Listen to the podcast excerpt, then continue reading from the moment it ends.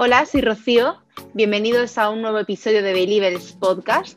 Hoy os traemos un nuevo capítulo con la última evidencia en el ámbito de la nutrición, entrenamiento y gestión emocional. Antes de empezar con las claves de hoy, recordaos que este podcast está patrocinado y dirigido por Bilevers, que fabrica en España complementos basados en nutrientes naturales, siendo una alternativa fácil y saludable para cubrir las carencias de la alimentación contemporánea. Damos pie a las pills de hoy gustaría, eh, que creo que muchísima, muchísima gente se va a ver identificada con, con, estas preguntas, ¿no? Cuando un poco en la parte más práctica de tu día a día. Eh, cuando viene pues típica persona, mujer o hombre a consulta con un enfoque pues como el que hemos comentado, ¿no? De dieta constante, de estas que te dicen es que me engorda hasta el agua, ¿no? O sea, que, que es que todo lo que hago o es que no como nada y engordo.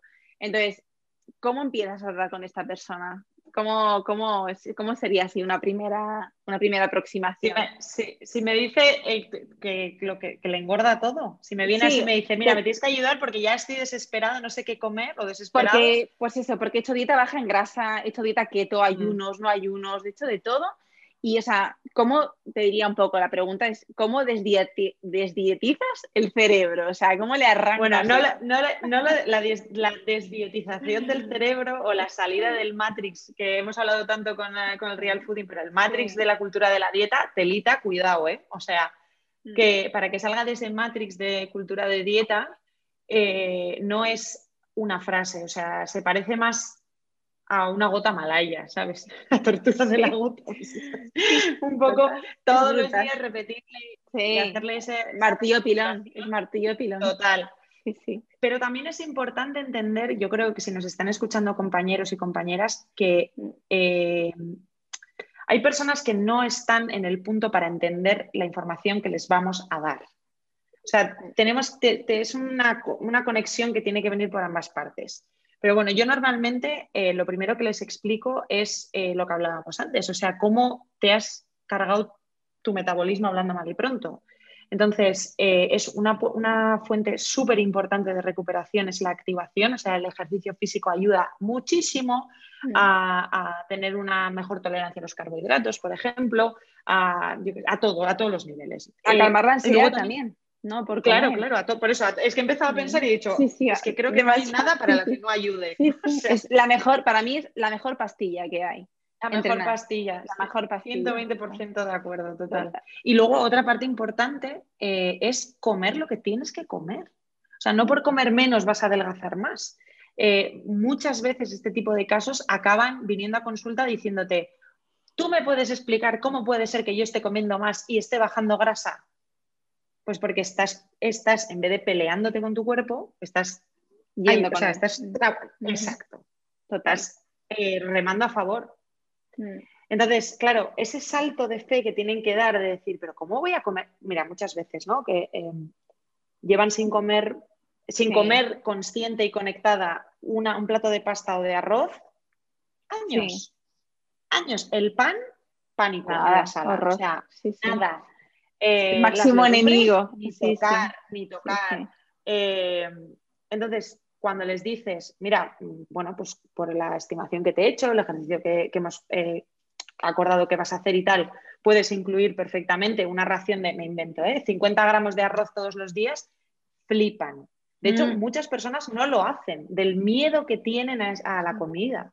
Mm. Entonces, el hacer ese trabajo día a día, por eso es súper importante el martillo pilón que decíamos, el, el, venga, esa reestructuración de las cosas que piensan, detectar falsas creencias. Es que el trabajo, em, o sea, no somos psicólogos, obviamente, ni, debemos ser, porque sería negligente, pero como nutricionistas podemos hacer mucho trabajo de detectar falsas creencias, hablar con ellos, preparar materiales para que les dé esa, bueno, para incluir nueva información eh, y sobre todo que cuando tienen esa experiencia positiva y de repente ven que comiendo más, haciendo ejercicio, estoy bajando grasa, me encuentro más deshinchado, eh, estoy bien, me encuentro bien además, porque tienen una sensación como de bienestar eh, que antes no tenían, ahí ya les has pillado. Entonces ahí ya les coges de la mano y dices, escúchame lo que te voy a contar. Siéntate aquí. Ese trabajo que es mm. em, que no es nutricional, nutricional de hola, te doy una dieta y tú la sigues, o una recomendación y tú la sigues, sino ese diálogo que, al final la persona que tienes delante va entendiendo los errores que ha cometido y es muy importante eh, que, vean, que lo vean en contexto, porque suelen tener este tipo de perfiles que me decías mucha sensación de culpa, de mm. yo no valgo, de es culpa mía. Es muy importante hacerles entender que hay también un sistema que falla. Total. Sí, yo creo que al final también es este trabajo con este perfil es muy de empoderarles mucho, ¿no? Con información, con herramientas, con, ideas, con inspiración, incluso eh, yo les digo muchas veces, por favor, ¿cómo comes? O sea, cómprate un plato bonito. También comemos por los ojos. O sea, haz un ritual, no comas ahí con el ordenador, tal. O sea, vale, que hay veces que hay que comer rápido y ya está, no pasa nada. Pero en la medida en la que puedas, eh, dedícate un tiempo o hazlo como una forma de mimarte, que comer es maravilloso, ¿no? Y ahí mezcla texturas, especias, o sea, es un mundo. Igual bueno, tú, pues, yo soy una friki, ¿no? Pues yo ya sé que hay gente que yo también, yo también. Hay gente que no es Pero lo que dices es clave para mí. Pero es, es clave, o sea, es entender que, que, que, sí, que somos seres que nos alimentamos, que necesitamos la comida por, por, por un tema, mm, pues, 100% mm, de supervivencia, pero a la vez somos seres emocionales y necesitamos de una alimentación emocional en el buen sentido, ¿no? Exacto, y es lo que, y esto se une mucho y conecta mucho con lo que hablábamos antes, de, que es importante atender a todos los tipos de hambres. A mí hay un, hay un libro que me gusta mucho eh, que se llama Comer Consciente, de, mm, lo digo mal, es Chosen Vice o algo así. Sí, sí, es buenísimo. Y habla en el libro, eso es, eh, habla en el libro de los diferentes tipos de hambre. Y esto un poco lo que estás diciendo ahora y lo que decíamos al principio. Hay un hambre hedónico, hay un hambre de, pues eso, de que, es que solo tienes que satisfacer. no solo el fisiológico, ¿sabes? Y que muchas veces eh, el mensaje de controla el hambre emocional.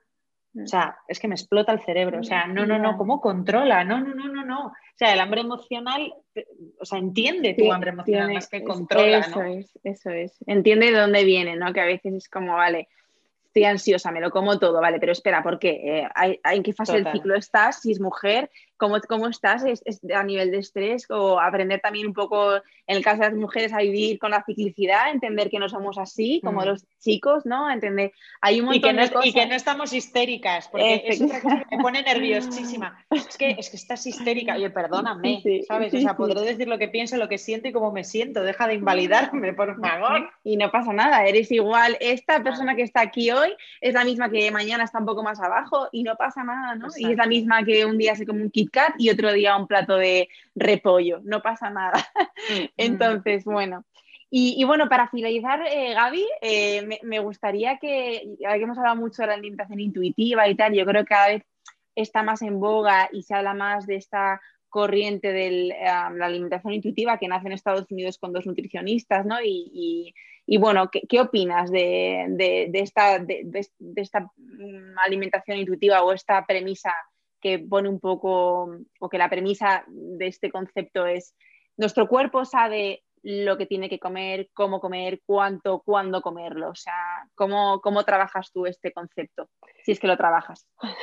Pues mira, es una opinión creo que impopular, pero mm. como me, yo opino lo que opino y yo qué sé, ¿sabes? Con, educación, me parece que eh, es un abordaje que no eh, se lo recomendaría a todo el mundo, para nada, pero para nada. O sea, una persona, por ejemplo, que tiene obesidad, eh, normalmente los sistemas de hambre y saciedad hormonalmente no está igual que una persona con normopeso, eso lo sabemos a nivel de leptina, a nivel de un montón de cosas. Mm. Eh, una persona que lleva una alimenta que viene de una alimentación muy rica en ultraprocesados tampoco tiene nada bien eh, sintonizado el hambre y la saciedad. Con lo cual, ¿cómo le puedes pedir a esa persona o cómo le puedes recomendar a una persona en o, con una mala relación con la comida? hay un montón de ejemplos de personas o sectores o nichos a los que no les recomendaría para nada una alimentación intuitiva, porque sus intuiciones no están bien sintonizadas. Entonces, habría que hacer un trabajo previo a eh, recomendar una alimentación intuitiva. Cuando una persona está en un momento en el que eh, ya está haciendo una comida predominantemente basada en comida real, que tiene una buena relación con la comida, que se ha aprendido a escucharse, a comprenderse y a acompañarse la mayor parte del tiempo, entonces, ahí sí que eh, daría unas pinceladas o cogería cositas de la alimentación intuitiva. Entonces, por eso te decía que no es muy, que no es muy popular, porque eh, igual hay gente que espera que diga, sí, no, hombre, claro, esto es maravilla. Escúchate, pues sí, pero no. no pues no, porque primero tienes que aprender a escucharte. Mm. Y muchas veces eh, que, tú, que tú te hayas leído un libro donde te enseñan cómo hacerlo, no quiere decir que sepas hacerlo. Yo me puedo leer el libro de Rafa Nadal y yo no sé jugar a tenis, ¿me mm. entiendes? Entonces, eh, es muy importante, eh, y volvemos al inicio de la conversación porque todo es cíclico, eh, depende. Es que depende, o sea, tú no puedes ponerte a hacer cosas a la mecagüen, o sea, tú tienes que aprender, pues eso, es que es un proceso de autoconocimiento y de y de, priorización de uno mismo muy importante. No voy a hacer esto porque ahora está de moda o porque me han dicho que viene genial. Bueno, mm. asesórate, que alguien te mire tu caso y te diga qué es lo que te qué es lo recomendable. Sí, yo creo que, es súper importante, ¿no? Esto que comentas. O sea, al final también es entender en qué nivel está o en qué punto parte la persona y desde ese punto ver qué es lo que mejor le va. Entonces es como pues lo que tú dices, volver al principio, a ver, ¿quién tenemos delante? ¿En qué contexto? ¿Cómo está? ¿Cómo es mm. su relación con la comida? ¿Cómo tal? Está, tienen opciones para poder, eh, vamos a enseñar a que, se, a, que se escuche lo que su cuerpo le pide, ¿no? Entonces es verdad que son conceptos que hay que cogerlo con pinzas y como todo es, yo creo que hay una escala de grises en todo, pero en nuestro mundo más. O sea, todo el que te diga que algo está bien o está mal, Mm, duda, o sea, vete de corriendo, porque no. O, no ha trabajado, o, sea, eso, Rocío, o realmente no tiene experiencia en, práctica clínica, porque esto es muy importante, o sea, yo siempre digo lo mismo, o sea, sí, todo genial, todo lo que me cuentas, o sea, en, ¿sabes? En un contexto de laboratorio, te, cuadra, bueno, te cuadra que mm. flipas. Mm. Cuando vayas a consulta y lo pongas en práctica e intentes ser dogmático, me cuentas. Porque si, porque si yo eh, eh, presupongo que todos los sanitarios eh, tenemos una, parte vocacional de ayudar al resto, entiendo que tú te pasarías el ego mm, por, la, por, ¿no? Por, ayudar a alguien. Lo que pasa es que eso muchas veces, desgraciadamente, no se da. Entonces, muchas veces la divulgación en redes sociales me falta esa realidad de sí, sí. Vale, y con la gente, ¿qué tal esto? claro. ¿Qué tal, te funciona? ¿Sabes?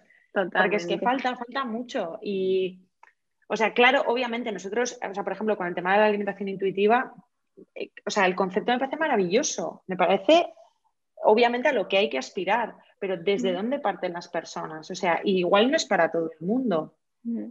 O sea, nosotros hacemos mucho trabajo. Eh, que, le llamamos, bueno, la escala del hambre, la escala de la saciedad, explicamos mucho sensorialmente cómo es eso de estar lleno y estar saciado, porque nos, hemos dado cuenta de algo muy sencillo, pero vamos, que las personas, por ejemplo, con obesidad o personas que se dan atracones, ese punto de saciedad no es el mismo que el tuyo y el mío, probablemente. Mm, mm, mm. Entonces, Depende, o sea que es la palabra favorita de los nutricionistas. No, no, absolutamente. No, yo creo que, es, que es, vamos, es básicamente lo que dice al final un nutricionista que, está en la práctica del día a día. Eh, eh, tiene que ser eh, súper didáctico. Al final eres un profe en el tú a tú, ¿no? Y, y, es un poco, pues, es, yo creo que es el intermediario entre los estudios y lo que dice la ciencia y la realidad de la persona, que por eso tiene un componente tan emocional o tan personal, el, mm. hecho de pasar consulta en el día a día, que un poco pues eh, ponemos en, relación la ciencia con, el día a día, ¿no? Entonces yo creo que lo que me comentas es, es fundamental, o sea, es vale, ok, y ahora practica qué. O sea que... Sí, luego sí, sí, yo qué sé, hay, hay veces que eso también te lo da un poco, no sé si es la edad o que es en el sentido de que ya te vas, te vas considerando profesional, porque yo hasta hace bien poco no me consideraba como, como del todo profesional. Digo, se necesito experiencia. O sea, yo que sé, hay otras profesiones que tienen una, época de, prácticas largas hasta que, hasta que ya les dicen, sí, hola, ya puedes trabajar de esto, ¿no? Y a nosotros es como que nos echan ahí a... Y no dejas de aprender jamás. O sea, yo es como siempre, venga, hay otra formación y otra tal, y ahora hay que aprender de esto. Es como, es, que somos eternos estudiantes, o sea, es que nunca dejas de formarte, ¿no? Pero por eso es muy importante eh, lo que te decía, o sea, em, dentro de un marco ético, pero si alguien nos está escuchando y yo que sé, es estudiante o lo que sea, yo le recomendaría que también siga un poco en consulta sus instintos, porque muchas veces la, experiencia eh, práctica va por delante de la ciencia en muchas ocasiones, en el sentido de si tú tienes la intuición de que ahora mismo a tu paciente lo que le viene bien es desahogarse con algo, pero tú tenías pensado una, contarle que le vas a cambiar la pauta, sabes, tranqui, o sea, no tienes, no, no estar todo el rato agarrados al deber, al tengo que hacer esto como profesional, eh, tengo que conseguir que él llegue o ella llegue a esto. O sea, esa parte como de relajarte y, fluir, con, o sea, aplicarte la teoría también a ti como profesional creo que es súper importante. Súper, súper, totalmente. Estar abierta a lo que te venga, ¿no? Y, a partir de ahí, pues ya, eh, pues eso, fluir o, ver en ese momento, ¿no? Tener esos recursos de, mm. de, elegir, pero bueno, es verdad que eso te lo da la experiencia, ¿no? no llegas el primer día, ¿no? Y te pones ahí a decir, bueno, voy a fluir hoy con quien te que va, que va. ¿Qué dices? No, ¿no? Pero bueno, eh, sí. Pues oye, Gaby, muchísimas gracias por, por todo, por la entrevista. encantado. Y yo creo que, vamos, que quienes nos escuchen, eh, seguro que a alguno resuena más de, más de una, de dos y de tres cosas de las que hablamos, o eso espero. Y que, bueno, que muchísimas gracias. Gracias a ti, de verdad. Me ha sido un auténtico placer. Creo que estamos como muy conectadas en la manera que tenemos de ver las cosas. Y, también gracias a todo tu equipo por pensar en mí e invitarme al podcast. Gracias, Gaby.